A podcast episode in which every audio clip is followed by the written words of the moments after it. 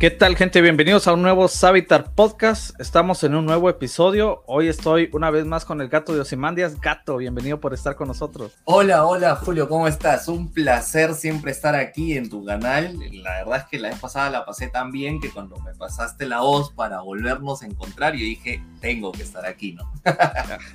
Qué gusto, qué gusto y qué bueno que te gustó. La verdad que la pasamos bien hablando de, pues, de los temas que nos gustan, que es de DC, que siempre uno piensa que a lo mejor no vamos a tener muchos temas que hablar dentro de la semana, pero ya, ya hay un montón, ya hay un montón. Vamos a empezar hablando, pues, eh, un tema que fue muy comentado en redes sociales. Eh, vamos a hablar de la Zack Snyder Justice League, como hemos hablado mucho. Eh, la Zack Snyder Justice League recibió un premio a la mejor película de streaming gracias a la Asociación de Críticos Norteamericana. Y pues personalmente creo que es un premio muy merecido. Eh, hablando de streaming, se lleva por mucho, muchas producciones, por muy buenas que sean, pienso, desde mi punto de vista. Y como siempre recibió muchas críticas, que la asociación, que no, que aquí. Pero seamos honestos, lo merece. Es una película que se lo ganó a pulso. Gato, ¿qué me puedes decir? Claro, en realidad sí, pues, ¿no? O sea, ganó el premio a mejor película en streaming por esta, la NAFTA, ¿no? Comenzaron luego a hablar mal de la NAFTA, que es una asociación de, que apenas tiene un año, que apenas tiene, no sé, ocho miembros, que tiene pocos seguidores en Twitter. Y sí, definitivamente eh, se agarran de cualquier cosa para criticar, para meterle hate, ¿no? Pero, o, sea, premio es premio, o sea, no es el Oscar, no, no es el Oscar, no, no es un Golden Globe pero siempre es bonito que, reconozcan tu trabajo, ¿no? Entonces yo imagino que por ahí también a los fans les gusta ver que alguien más se reconoce, ¿no? Y no es que a, la Zack Snyder Justice League le falten premios, galardones y menciones, porque recordemos que ya, o sea, eso del fenómeno global no, es, no es un tema de marketing, es un tema que sucedió realmente. La misma HBO Max ha reconocido esto. En Asia hablan muy bien de todo el boom que ha generado, todo el más del 3000% de suscripciones que ha dado en streaming, en HBO. Incluso ha sido la película más vista en todo HBO Max en su momento, ¿no? O sea, ha sido el, o sea, creo que incluso ha tenido un premio sobre eso. Así que eh, el que quiere odiar va a odiar, pues, ¿no? Siempre van a encontrar eh, motivos para tratar de desprestigiar el premio, pero esto es como un equipo de fútbol. Si vos estás jugando y ganas cualquier premio, igual lo celebras. Eh, al final, eh, es bueno que lo reconozcan. Eh, hay otras producciones que no fueron reconocidas. Por ejemplo, The Suicide Squad, que también estuvo nominado a Mejor Blockbuster y Mejor Comedia, más sin embargo no obtuvo el premio. de igual manera, pues creo que es bien merecido y siempre vamos a encontrar la gente que trata de polarizar esto, que trata de opacar esto, pero solo disfrutemos. Al final el fandom ya está muy quebrado, hemos visto demasiada división y, eso no nos ayuda en nada. Pero, claro, a nadie, a nadie le gusta un fandom dividido y debería alegrar, ¿no? O sea, es, es un premio más para DC, ¿no? Al fin y al cabo. Exacto, al final es un premio para DC, es uno más para sus filas. Interesante, interesante. La película se lo merece definitivamente. Y pues incluso entre las mejores del año. Fue, más fue de las películas más comentadas en Twitter, por ejemplo. Y algo que tampoco quisieron como que resaltar mucho.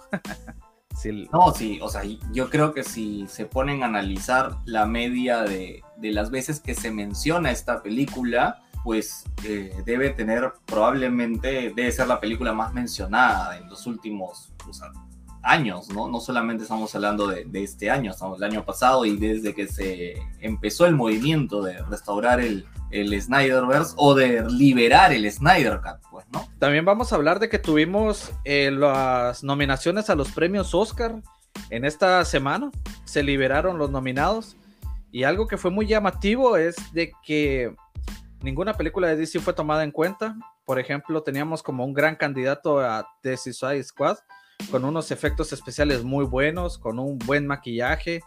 Y la sorpresa fue que no, no está nominada a nada. Entonces, tomando en cuenta que su homónimo, el Escuadrón Suicida de David Ayer, sí ganó un Oscar por mejor maquillaje, ¿qué, podemos pensar de esto? ¿Te sorprende? ¿Qué, Aparte de que hay otras películas, no solo de DC, como Eternals de Marvel, que me parece que tendría mucho potencial para haber estado por ahí.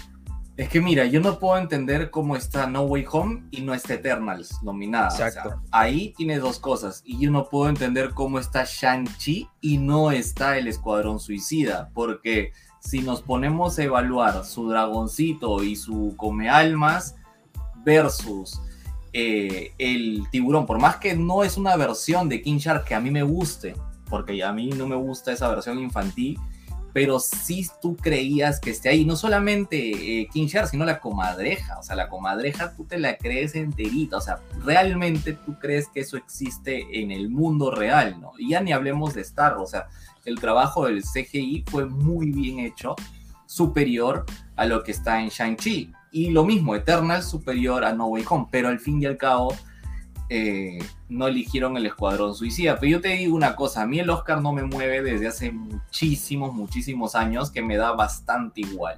Me da bastante igual porque no, o sea, normalmente no gana lo mejor que hay. O sea, ya hay como que bastantes cositas que no tienen nada que ver con calidad de película, ¿no? Como para definir quién es mejor o quién no es mejor. Incluso lo tonto de ahora, ¿no? O sea, imagínate, en este Oscar no solamente el tema del Escuadrón Suicida y que sí esté No Way Home, sino eh, Dune. Dune, está nominada a varias categorías, pero su director, Denis Villeneuve, no está, no está nominado como mejor director. O sea, esas cosas se rodaron solas, ¿no? O sea, fue en piloto automático. Increíble. Eh, sí, y, me da la. Me pongo. ¿Cómo es posible que No Way Home lo nominen a mejor eh, efectos animados, si no estoy mal, verdad?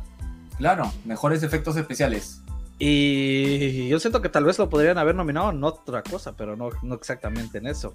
A comparación de Eternals, pues, pero nos pasó también con Aquaman, una película que mereció ser nominada. Y tener razón, tampoco es de que los premios Oscar sean lo, lo último, pues, pero al final, pues, son cosas que se toman en cuenta y que llaman la atención. Y... Claro, claro, es, es en realidad algo, algo importante, ¿no?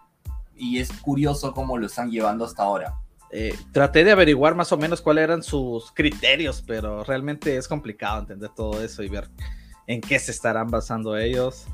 Y bueno, pues seguramente No Way Home eh, gane, más que todo por todo lo que trae de, de taquilla y todo el movimiento que generó, pero... No, yo dudo, yo dudo que le gane No Way Home a Dune en efectos especiales. O sea, yo creo que no, no, hay forma de que le gane. claro, es más, no creo que le gane ni siquiera Shang-Chi. O sea, Shang-Chi tiene mejor, mejores efectos especiales que No Way Home. Sí, al final sí, está mucho mejor. O sea, si tú pausas No Way Home, o sea, yo he visto pantallazos en internet de, que se nota es un juego de PlayStation 2, pues, ¿no? Sí, sí, sí. Obviamente después de esto salió a la vista todo eso, decir, no, pues definitivamente en ese caso Sanchi se lo lleva por, por delante. Claro, bueno. si alguien le va a ganar a Doom, que sea Shang-Chi, pues, ¿no? Si es que alguien le va a no, yo no creo que le gane. Interesante, el 2017 al menos sí ganó el Escuadrón Suicida de David Ayer por mejor maquillaje. Entonces, sí. un buen dato que queda ahí. Al final, pues, ni modo, los premios ahí se van a quedar. Tuvimos una declaración importante. Will Smith sigue apoyando el Ayer Cut. Le acaban de, lo acaban de abordar una vez más. Y sigue diciendo que le interesaría ver esa visión del, director, que cree que hay mucho que mostrar y que sería muy, muy interesante. Vos personalmente, ¿qué, qué opinas de esto? ¿Qué te parece? ¿Quisieras verlo? Es que mira, Will Smith de hecho quiere seguir siendo parte del cine de superhéroes, pues, ¿no? Y su Deadshot fue buenísimo. O sea, a mí me gustó su versión de Deadshot. Me gustó ver a, a Deadshot junto a Batman, ¿no? En este, en el callejón que tuvimos esta escena, ¿no? Donde estaba la hija y todo, todo este rollo. Sí.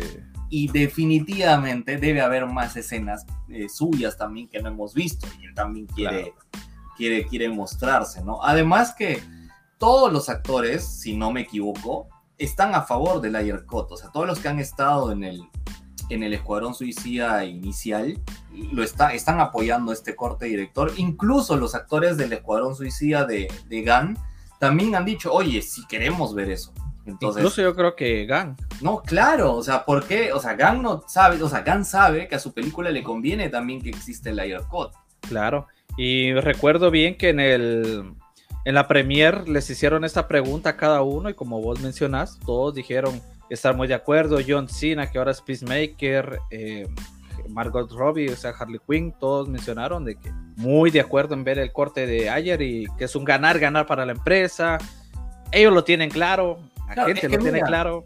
Se, te abren dos universos con esto. O sea, tú tienes eh, el Snyder Cut con el Ayer Cut están en el mismo universo, o sea, son parte de, la, misma historia. O sea, de hecho, el Escuadrón Suicida va más el, nuevo, ¿no? Va más con la nueva onda, con lo que están generando ahora, y, y, es como que puedes tener dos universos partidos y que van funcionando. O sea, en uno está muerto Rick Flag, en el otro Rick Flag sigue funcionando. Entonces, hay cosas que se pueden aprovechar narrativamente, ¿no? Porque con esto de los multiversos conviene tener personajes. Definitivamente. Pues a esperar. Ojalá que lo podamos ver pronto. Según sé yo, no. Eh, David Ayer ha mencionado que no necesita mayor cosa para liberarlo, todo está grabado, así que creo que a la hora que le dieran luz verde no costaría mucho que, que pudiéramos ver esa versión del director, si no estoy mal. Claro, él dijo que no me parece que él dijo que no costaría ni un solo dólar, o sea que simplemente es que, digan ya, porque que yo sepa, es como que tenías el Aircut armado y armaron esta otra, la, que hemos visto en el cine, ¿no? Que la hizo la empresa, una empresa que hace eh, musicales, ¿no? Y trailers. Entonces, y al final decidieron lanzar esta, esta otra versión. Entonces, la otra simplemente es que la saquen y digan, ya, ponla. Incluso mencionaba en Twitter hace un ayer o antier de que Geoff Jones fue el que reescribió las escenas de su de la película que terminamos viendo en los cines. No fue nada escrito por él. Ahí están los twitters. Entonces, interesante ya que le hacían las preguntas. Claro, lo único que sí no está es eh, la aparición de Stephen Wolf, porque eso sí no está grabado, porque a él le pidieron sacar eso. Entonces, en su corte ya no existe eso. Hay una mención a Stephen Wolf, de hecho sí, y se supone que él es el que origina todas las cosas, el que está con, con todos los rollos de Enchantress, pero no aparecería. Entonces, solo quedó como en un storyboard. Claro, si es que realmente quieren que se vea el, el Ayer Cut por completo y no sale muy caro meter a, Stephen Wolf, yo creo que sería un golazo darle sus 10 milloncitos, ¿no? Como no sé, la verdad es cuánto costará eso, ni idea. pero para, ver, aunque sea dos minutos de Stephen Wolf y que conecte redondo con el, con el Snyder Cut, pues, Sí, es que sería lo ideal, sería lo ideal para que sigan la misma línea que llevaban en ese entonces cuando, cuando íbamos a ver todas esas, cuando vimos todas esas películas. Al final vimos algo muy, muy distinto. ok, gato. Eh, ayer tuvimos un teaser de 60 segundos del futuro de DC. Eh, las cuatro películas que se vienen para este año o las cuatro producciones más grandes, porque vienen más películas también para HBO Max. Y pues deja un buen sabor de boca. ¿No? ¿Lo viste? ¿Qué te pareció? Contame. Me sorprendió, realmente me sorprendió. Se ve, o sea, es que ya Batman no me sorprende, pero ya lo vi y hemos hablado mucho de eso, ya se sabe cómo está y genial, lo vamos a ir a ver y ojalá sea buenísima, ¿no? Black Adam me sorprendió. Black Adam me sorprendió algunas cosas y otras cosas como que me pusieron, me preocuparon un poco, ¿no? A mí no me gusta el diseño de, de Hawkman, por ejemplo, no me gusta para nada se ve, se ve, no sé, se ve horrible, se ve muy grande, las alas demasiado grandes, porque pintar de colores son media metálicas, pero también tienen rojo, tiene una armadura, o sea, no sé, yo siempre, yo estoy bien pegado a, al Hawkman como lo conocemos, ¿no? Entonces, esta versión no se ve y el casco no se ve bien, ¿no? Al menos en el plano que usaron, eh, no, no, no, no me cerró bien. Todo lo demás se ve fantástico. O sea, vemos a Atom Smasher, vemos a Ciclón, se ve muy bien. Black Adam, ya sabemos, la roca es, es, el personaje, ¿no? Lo está vistiendo bastante bien.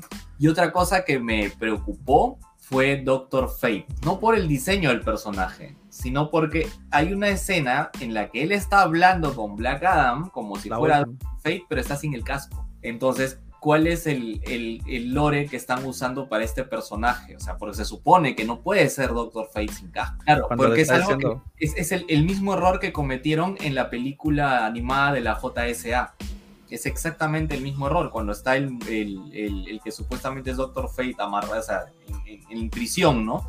Con el casco al costado y que les da las claves a Flash para que haga las cosas y que en realidad un sinsentido esa escena, pero es exactamente lo mismo. La persona sigue siendo Doctor Fate con el casco al costado. Entonces, me imagino que ese error es canon, porque no, no, no sé, porque en Young Justice, que también estamos hablando de DC, sí mantienen el canon de, oye, el casco y te lo quedas y ahí estás, y se acabó. Y, si, cuando te quitas el casco, dejas de ser Nabu. ¿Y de Flash?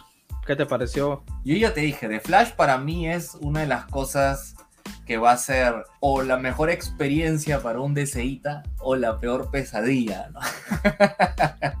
miedo, miedo, miedo. ahí, ahí. Es que en realidad en Flash no nos han mostrado nada nuevo. No, más que el traje, con, los, con los, los lentes amarillos, ¿no? El protector amarillo para los ojos. No me molesta, la verdad es que no me molesta, me parece. O sea, quiero ver la película en sí para decirte algo, o sea, porque así, por así, eh, no, no me dice nada, porque he visto de nuevo la escena fuera de la casa de su mamá, o sea, todo casi. Vemos lo que ya vimos. Sí, casi estamos viendo lo mismo. Básicamente lo nuevo ha sido Black Adam y Aquaman, ¿no? Pues un par de vistazos a Aquaman también con su nuevo traje. Eh, se siente fresco un poco poder ver un poco más de lo que viene de DC. Eh, Batman que lo tenemos ya a la vuelta de la esquina prácticamente. Black Adam me llama mucho la atención, la verdad que esa película yo ya lo mencioné, posiblemente después de Batman le van a meter ya con todo y vamos a tener muchas imágenes, un par de trailers bastante interesantes y a esperar. Eh, ver los detalles que estás mencionando, porque sí, Hawkman pues tiene sus cositas ahí, igual que Doctor Fate. Hay que esperar a ver un poco más. El problema con esto es que apenas miramos dos segundos y se acabó. Entonces. Sí, sí, sí, sí. Eso es, y se presta para interpretar, para, para, para muchas cosas, ¿no? Que al fin y al cabo, de repente no salen como, como nos lo muestran. Posiblemente, posiblemente hasta lo cambien. Con The Flash, pues ahí sí que el traje es como la única novedad. Eh, un pequeño vistazo a cómo va a ser, muy, muy parecido al de los cómics, por lo visto. Vamos a esperar. Me recordó también al de la serie, porque el de la serie en algún momento usó sus letecitos amarillos también. Entonces, por ahí nada más, pero luego, pues, a esperar hasta noviembre, que vamos a tener la oportunidad de irlo a ver. Por lo visto, parece que todas siguen en eh, programadas para este año, que es lo que más me interesa. Sí, porque... eso es lo genial, ¿no? De que son para este año no van a mover las fechas, así que todo eso, eso, eso es lo que más me gusta. Lo que sí me pareció raro es que yo sí esperaba ver, o sea, si es que nos están lanzando esto, este pequeño teaser, sí esperaba ver algo de Bad, Batgirl, ¿no? O sea, ver un poco a Batichica, aunque sea, aunque sea tres segundos, ¿no? Aunque sea el logo, por último. Aunque sea el logo, aunque sea el logo, pero aún parece que nada, nada, nada. Sí, parece que es que creo que se han centrado en lo que va a pasar en cines, ¿no? Porque lo otro es, es HBO Max. Sí, porque Batgirl sí va directo a HBO Max, solo Blue Beetle lo anunciaron para cines, pero el 2023. Claro, al igual que Shazam. Ahorita vamos a estar bastante entretenidos con lo que viene parece ser. Pero eh, lo, que, creo que está quedando bastante claro es que Black Adam va a ser en el pasado de Shazam, ¿no es cierto? Es, como que una precuela de Shazam, ¿no? Sí, todo parece indicar que es como muy, muy antiguo. Yo más pienso que sí van por esa, van por ese camino. No tendría mucho sentido que, o quizás sí. Es que pues, tenemos poca información, pero creo que sería más lógico que sea una como precuela, ¿verdad? Claro, como para preparar todo por si Black Adam aparece en Shazam, ¿no? Pues sí. Y al final puede pasar porque Shazam viene en 2023. Claro, tantas cosas que pueden pasar, ¿no? Demasiadas. Vamos a hablar también de que tenemos la noticia de Rebel Moon. Es esta nueva producción que Zack Snyder está produciendo en Netflix. Eh, se anunció que va a haber segunda película, que va a haber secuela. Sí. Y eh, tuvimos el caso oficial de la película y algo que llamó mucho la atención de los fans es de que Ray Fisher, el que interpretó a Cyborg, eh, va a trabajar nuevamente con Snyder en esta película. Ha sido llamado. Es, pues, me parece bastante interesante. Uno de los actores que más le gustó a Snyder, por lo visto. Su forma de trabajar, obviamente. y lo ha llamado. ¿Qué, qué opinas de esto? Claro, en realidad es, es bueno volver a ver a Ray Fisher, a ver si realmente es mal actor, como dicen muchos, ¿no? Que lo han querido lapidar. Eh, y va a ser genial verlo en una película, ¿no? Sobre todo una película tan grande y que Netflix le haya dado el go para la, para la secuela, es porque están bastante contentos con, con lo que está creando, ¿no? Entonces, sea, Netflix es conocida también por cancelar proyectos, entonces no es que le den, le den el visto bueno a todo, pero normalmente esperan un poco para, para darte, digamos, eh, la, buena, la buena noticia, ¿no?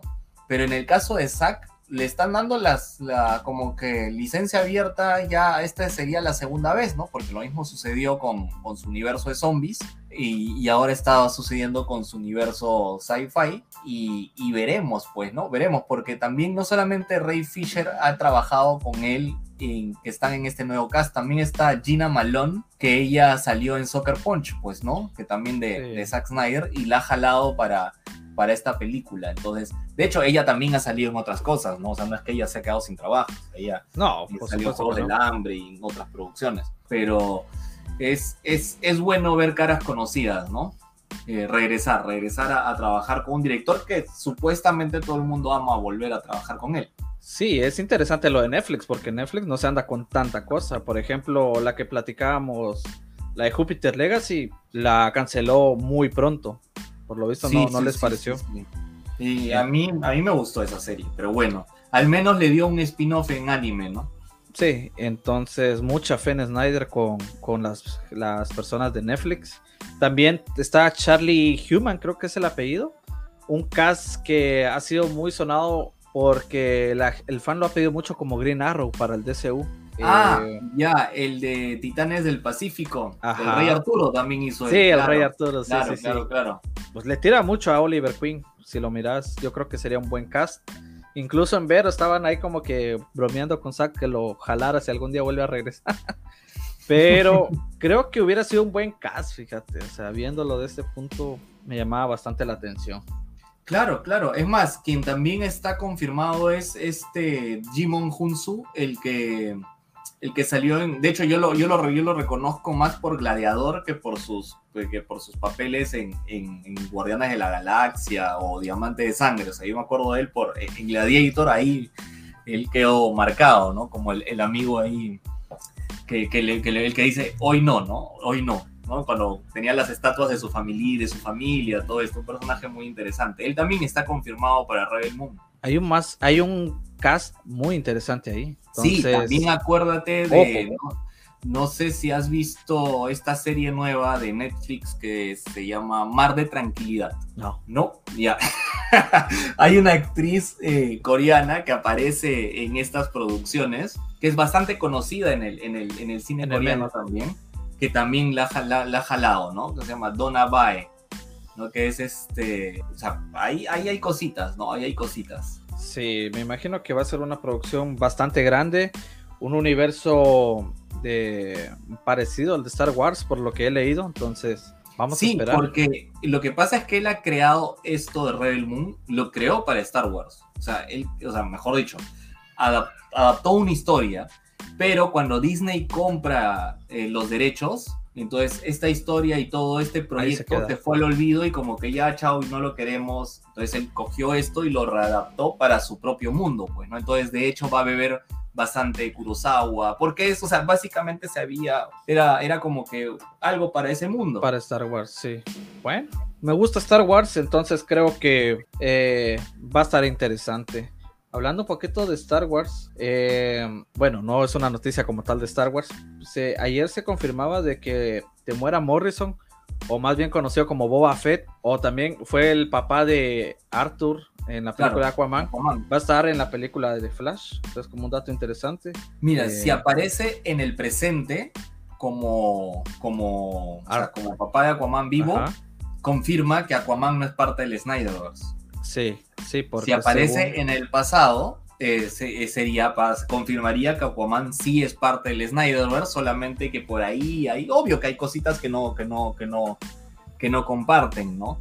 Porque de hecho mucha gente dice que sí es por la mención Steppenwolf, pero están asumiendo que, en, en, que nunca antes había peleado con él, pero sí pues, o sea, la Josh Whedon también pelearon con Steppenwolf. Claro, claro. Y yo me recuerdo que hay un dato cuando una vez sacó un teaser Snyder, había una urna a la par de Aquaman, claro. que es el papá. El Entonces, papá, por eso es de que ahora sabemos de que si está vivo, como mencionas, no va a ser. Y en por el eso presente... el, el, tono de Arthur también, o sea, su interpretación es un poco no tan jovial en el Snyder Cut que, en, la, en, la, Bueno, en la de Josh no, no hablemos, ¿no? Sino en, en, la película Aquaman, porque estamos hablando, uno es ya tiene papá fallecido y el otro todavía lo tiene, lo tiene para disfrutar, pues, como le mencionan en el teaser, puedes viajar a cualquier parte, entonces pueden hacer muchas cosas, solo ojalá hagan algo, algo interesante. Estaba viendo que estabas comentando lo de la, la recaudación posible de Batman. Cuéntame algo sobre eso. Sí, sí, estaba viendo un artículo de Forbes que lo que decía era que con todo este tema del personaje, porque todos sabemos que Batman es Batman, o sea, no, es alguien que tengas que, vender, ¿no? O sea, ya la gente sí o sí va al cine porque ama, ama este tipo de proyectos. Que la estimación de, o sea, con todo el marketing que le están metiendo, la estimación para la recaudación de su primer fin de semana era aproximadamente de 140 a 180 millones de dólares, más o menos. Pero basándose en los datos de la preventa, eh, no va a llegar. Parece que va a llegar solamente 80, que igual 60, 80, que igual sigue siendo bueno, ¿no? Pero no es lo que estaban esperando. Entonces, eso me pareció un dato interesante y es justo lo que estamos hablando. Por ejemplo, ahorita yo intenté hacer una compra de entrada y no podía porque simplemente no están aperturadas.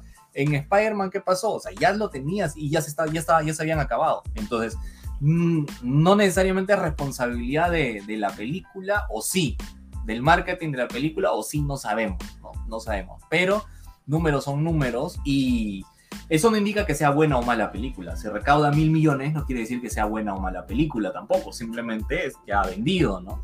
Rápidos y Furiosos, ¿cuánto hace? Y no eso no lo hace buena película. Definitivamente. sí, pero al final, bueno, también los ejecutivos quieren el número y a ver qué pasa, porque como mencionas con Spider-Man, que es como lo más fresquito que tenemos, fue una locura. Se acabó todo, pero. Es que la vara subió, o sea, la vara es otra. Estás en el mundo de los superhéroes y estamos hablando no solamente de eso, sino que Batman es uno de los héroes más populares del mundo. O sea, es o sea, la gente en el mundo conoce a Spider-Man, conoce a Batman, conoce a Superman y conoce a Wolverine. El resto es secundario. Sí, definitivamente. Ahí sí que Spider-Man es el equivalente más o menos a Batman ahorita si, eh, en una superproducción de cine como nos han dicho que vamos a ver. Entonces, interesante, a ver qué números hace de Batman.